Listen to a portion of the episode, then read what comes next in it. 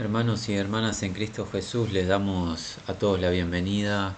Estamos alegres realmente de poder compartir estos breves minutos junto a ustedes, escudriñando las Sagradas Escrituras, en particular el libro de los Hebreos. Lo hemos dicho, eh, no tenemos conocimiento del autor terrenal, el nombre del mismo, pero tenemos la total garantía y certeza que el verdadero autor de este libro es el Espíritu del Dios vivo. El Espíritu Santo inspiró a un hermano de hace muchos años a, inscribir, a escribir perdón, todas estas líneas y a través de ellas edificarnos. Hay un propósito claro que ya se nos ha mostrado en los primeros dos capítulos, que es lo que hemos cubierto. Guiarnos, centrarnos en Cristo Jesús pues es a través de Cristo Jesús, Jesús de Nazaret, el unigénito Hijo de Dios, a través de quien Dios nos habla.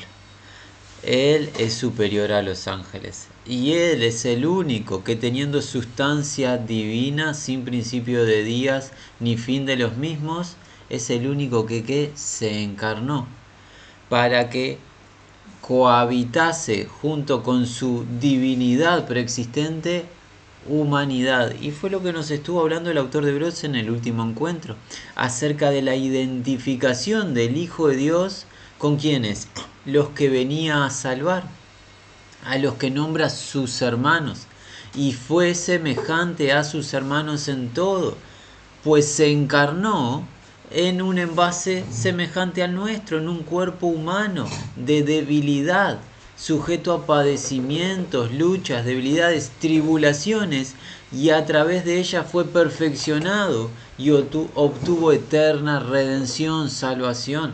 El Hijo de Dios inocente se humilló a sí mismo, se despojó, se vació para poder obtener eterna salvación, porque es muy importante comprender esto.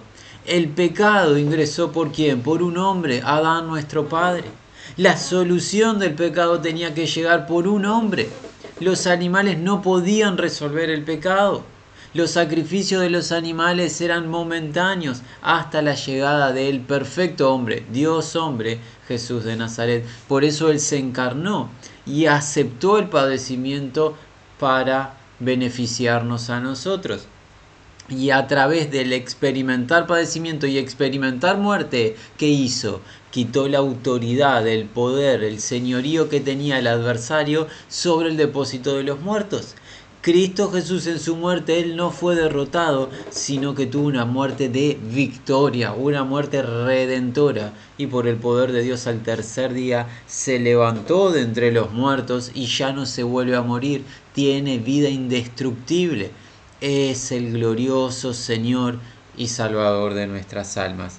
Y es misericordioso para socorrer a los que están necesitados. Él, habiendo sido tentado en todo, comprende las luchas y padecimientos que tenemos y está dispuesto para socorrer, para ayudar con prontitud a aquellos que están siendo tentados y tiene poder para rescatar. Por ende, todo apunta a algo en estos dos capítulos, acudir a Él, confiar en Él, buscarle a Él, mirarle a Él. La propuesta para hoy, amados, habiendo simplemente afirmado lo que hemos visto en encuentros anteriores, la propuesta para hoy es comenzar con el capítulo número 3, dar lectura a los versículos 1 al 6 y, como decimos siempre, solamente, brevemente, titular pues hay mucha profundidad en estos versículos, pero nosotros no tenemos el tiempo de profundizar. Alentamos a que cada hermano y cada hermana haga su tarea y pueda escudriñar, profundizar el significado de cada uno de estos versículos. Damos lectura a la palabra de Dios en el libro de los Hebreos, capítulo número 3, versículos 1 al 6, versión Reina Valera. Por tanto, hermanos santos, participantes del llamamiento celestial, considerad al apóstol y sumo sacerdote de nuestra profesión, Cristo Jesús, el cual es fiel al que le constituyó, como también lo fue Moisés en toda la casa de Dios. Porque de tanto mayor gloria que Moisés es estimado digno este, cuanto tiene mayor honra que la casa, el que la hizo. Porque toda casa es hecha por alguno, pero el que hizo todas las cosas es Dios. Y Moisés a la verdad fue fiel en toda la casa de Dios como siervo, para testimonio de lo que se iba a decir. Pero Cristo como hijo sobre su casa, la cual casa somos nosotros si retenemos firme hasta el fin la confianza y el gloriarnos en la esperanza. Y hasta aquí el fin de la lectura de la palabra de Dios. Volvamos al versículo número 1 y ahora nos vamos a estar apoyando en una lectura literal. Dice así, por tanto, hermanos santos, del llamado o invitación celestial participantes, considerad al apóstol y sumo sacerdote de la confesión nuestra, Jesús. El capítulo 3 comienza de una manera similar al capítulo número 2 y el autor de Hebreos quiere dirigir nuestra atención al Señor de Gloria. Pero destaquemos algo, cómo se dirige a los lectores, en este caso a nosotros. ¿Cómo nos llama? Primero sus hermanos. Por ende, este autor que es, es un redimido, es un creyente en el Señor. Y los que hemos creído al Evangelio somos hermanos de Él, porque también creemos en el Señor. ¿Quiénes somos tanto el que escribe como los que creemos al Evangelio? Somos denominados santos pues la voluntad de Dios y el plan de Dios tiene como fin santificar a los creyentes. ¿Qué significa santificarles? Apartarles. Dios les aparta. Son apartados por Dios, son apartados para Dios. Dios se encarga de apartarles, pero no de llevarles a otro lugar, pues aún habitamos en la misma tierra que habitamos antes de creer al Evangelio, sino de apartarnos posicionalmente, espiritualmente, y apartarnos diariamente en la manera de vivir, en la manera de pensar, en las palabras que emitimos, en las acciones que realizamos. Santificación a través del Espíritu Santo y la verdad. Los hermanos, que somos hermanos y hermanas, aplican ambos géneros, hombre y mujer. Los creyentes en Cristo Jesús somos denominados santos, apartados por y para Dios, de una vez y para siempre, pero santificados a diario. Nótese algo más. Los santos, ¿qué somos? Del llamado o invitación celestial, participantes. Dios a través de su Evangelio nos ha llamado con un llamado celestial, o sea, divino, un llamado superior a cualquier llamado de esta tierra. Quizás tú hayas sido llamado a alguna actividad laboral o alguna actividad deportiva o lo que fuese. Esos llamados son pasajeros, tienen caducidad y no tienen una bendición eterna. En cambio, el llamado de Dios a salvación en Cristo Jesús es un llamado eterno y celestial tiene un propósito eterno. Por ende, alentémonos con estas palabras y tengamos consideración para vivir acorde de manera digna. Se nos ha invitado al reino de Dios. ¿Cómo se nos invitó? Por el Evangelio de la gracia de Dios. Somos santos en Cristo, participantes a través de una invitación celestial. Y aquí viene la orden, el imperativo. ¿Cuál es? Esa palabra considerad. Considerad que tiene la idea de prestar atención, discernir. Considerad a quién? Al apóstol y sumo sacerdote de la confesión nuestra Jesús. Notemos que llama la atención que se denomina a Jesús como apóstol. ¿Qué significa apóstol? La palabra apóstol nos da la idea de un propagador, de un comisionado. Jesús es el propagador, el comisionado de quién? De Dios el Padre, pues el Padre le envió. Quizás ustedes recuerden, si han eh, trabajado, si han sido ejercitados en las Sagradas Escrituras, una oración de Jesús muy importante antes de ser apresado en el Evangelio de Juan capítulo 17.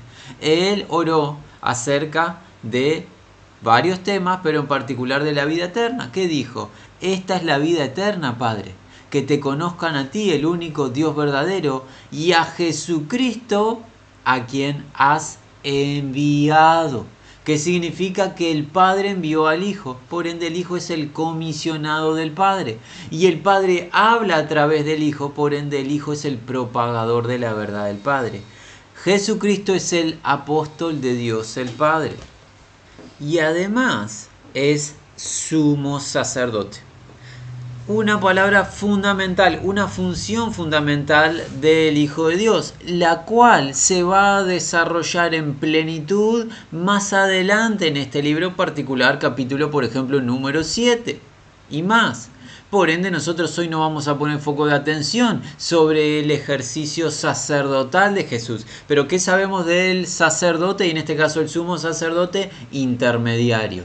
Entre Dios, el juez justo y santo, y los hombres caídos pecadores. El sumo sacerdote tenía que intermediar entre las partes. ¿Cómo Jesús, siendo Dios, puede intermediar entre Dios, el Padre, y los hombres? Por lo que se nos enseñó en el capítulo anterior. Jesús, además de ser Dios, que es también hombre, por su encarnación. Por ende entiende ambas partes, entiende de la justicia, santidad de Dios, pues Él tiene justicia, tiene santidad, tiene perfección, pero también entiende la debilidad humana, pues Él al encarnarse fue expuesto a tentaciones, aunque con una diferencia, Él jamás pecó, jamás pensó el mal, jamás habló el mal, jamás realizó el mal. Por ende, Él es el intermediario perfecto entre nosotros, la parte caída, y el santo e inigualable Dios que habita en luz inaccesible. Jesucristo es el sumo sacerdote de nuestra profesión. Ahora, teniendo el propagador de la verdad de Dios, teniendo el comisionado de Dios, teniendo al intermediario entre el Dios juez justo y nosotros, ¿para qué? Para bendecirnos, porque intermedia nuestro favor ante Dios. Lo lógico es lo que se nos está enseñando de parte del autor de Hebreos, considerarle, mirarle, discernirle. La idea es prestarle atención. Y es lo que te preguntaríamos, mi hermano y mi hermana, pero en particular también a los que no han creído en el Evangelio. ¿Estás tú prestando atención en tu diario vivir al sumo sacerdote y al apóstol de la profesión? ¿O estás prestando atención a otras voces y a otras cosas? El único que te puede salvar, el único que te anuncia la verdad y el único que va a intermediar ante la majestad en tu favor es Jesucristo. Préstale atención. Es necesario que dejemos de escuchar cosas que no edifican, dejemos de hacer cosas que no edifican y empecemos todos, empezando por mi propia vida, pero para todos los que escuchan, empecemos a prestarle atención a Jesús. Y prestarle atención no de una manera liviana, sino prestarle atención como Jesús merece, siendo Él el Señor. Hermanos, considerémosle. Es lo que nos dice el Espíritu Santo. Pasemos al versículo número 2. Dice así fiel siendo al que lo constituyó, como también Moisés en toda la casa de él. Hay que considerar al apóstol y sumo sacerdote de nuestra profesión. ¿Por qué? Porque él es fiel. ¿Qué significa que es fiel? Es alguien digno de confianza, confiable, pues nunca, nunca transgrede la voluntad del que lo comisionó. Jesucristo es digno de tu consideración, de tu atención y de tu confianza, pues Él no falla. Nunca hizo algo incorrecto ni lo hará. Nunca desobedeció al Padre. Por ende, préstale atención y confía en Él, mi amado. Él es confiable, Él es fiel, fiel al que lo constituyó. Y ahora el Espíritu Santo guía al autor de Hebreos a realizar una comparación. ¿Con quién será comparado el apóstol y sumo sacerdote de nuestra profesión? Con Moisés. Imaginamos, muchos de ustedes están familiarizados con este nombre Moisés.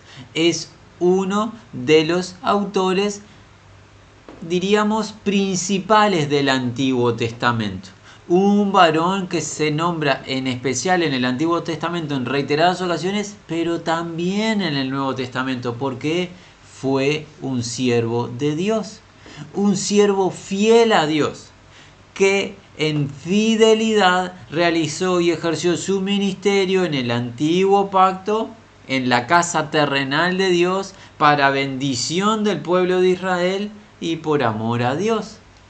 Tal es así la magnitud del ministerio fiel de Moisés que en el Nuevo Testamento, en el libro de Apocalipsis, en el cielo, se cuenta esto, que los habitantes del cielo cantan el cántico de Moisés, siervo de Dios, y el cántico del Cordero. Se declara Moisés en los cielos como el siervo de Dios. Eso demuestra que ante los ojos de Dios Moisés realmente era obediente a él. Entonces hay una comparación entre Jesús y el siervo de Dios en esta tierra, Moisés, por el cual Dios libertó a su pueblo Israel. Y vamos a ver acerca un poco más de esta comparación. Versículo 3. Porque mayor o mejor gloria que Moisés ha sido considerado digno, por tanto mayor honor tiene que la casa el que habiéndola construido si reconocemos, y debemos hacerlo, a Moisés como digno de honra, pues es un fiel siervo de Dios, mayor es la honra que merece el unigénito Hijo de Dios, el apóstol y sumo sacerdote de nuestra profesión, el edificador de la casa espiritual de Dios. Moisés fue fiel en la casa terrenal de Dios, en el tabernáculo terrenal, que era una representación del tabernáculo celestial. Fue fiel como siervo. Pero Jesús es el siervo de Dios el Padre en la casa de Dios espiritual. Que ya se nos va a contar cuál es esa casa en el versículo 6 una casa prometida al rey David en el libro de Segunda de Samuel en el capítulo número 7, cuando Dios le prometió al rey David que un descendiente de David edificaría casa al nombre de Dios y se sentaría en el trono de David para gobernar para siempre en un reino sin fin. Jesucristo es el cumplidor de dicha promesa, edificador de la casa de Dios, pero una casa perdurable, pues no es una casa de ladrillos físicos como conocemos las distintas edificaciones terrenales, es una casa espiritual. Pasemos al versículo número 5. Y Moisés, ciertamente fiel en toda la casa de él como servidor, como testimonio de las cosas que se iban a decir. 6 sin embargo, Cristo, como hijo sobre la casa de Él, cuya casa somos nosotros, si ciertamente nuestra confianza y la gloria de esperanza hasta el final firme retenemos. El siervo de Dios Moisés fue fiel en la casa terrenal de Dios, pero era una casa que era una representación solamente. En cambio, Jesús, el Hijo de Dios, este apóstol y sumo sacerdote al cual debemos considerar, o sea, prestarle atención, este siervo fiel de Dios el Padre, ministra en fidelidad en otra casa, en la casa espiritual de Dios, casa que somos quienes. Nosotros. ¿Quiénes somos nosotros? Los hermanos del cual habló en el versículo 1, los santos, o sea, cada uno de los creyentes al Evangelio de la gracia de Dios. Y esto quizás para algunos de ustedes sea una novedad. Que Dios está edificando en Cristo Jesús una casa, una casa que está compuesta de seres humanos. Pero no debería de ser una novedad.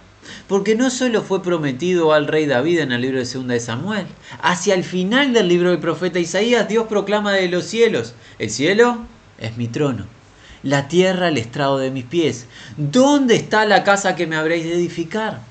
Esas palabras de Dios las citó Esteban en el libro de Hechos en el capítulo número 7 y por eso fue apedreado Esteban hasta la muerte.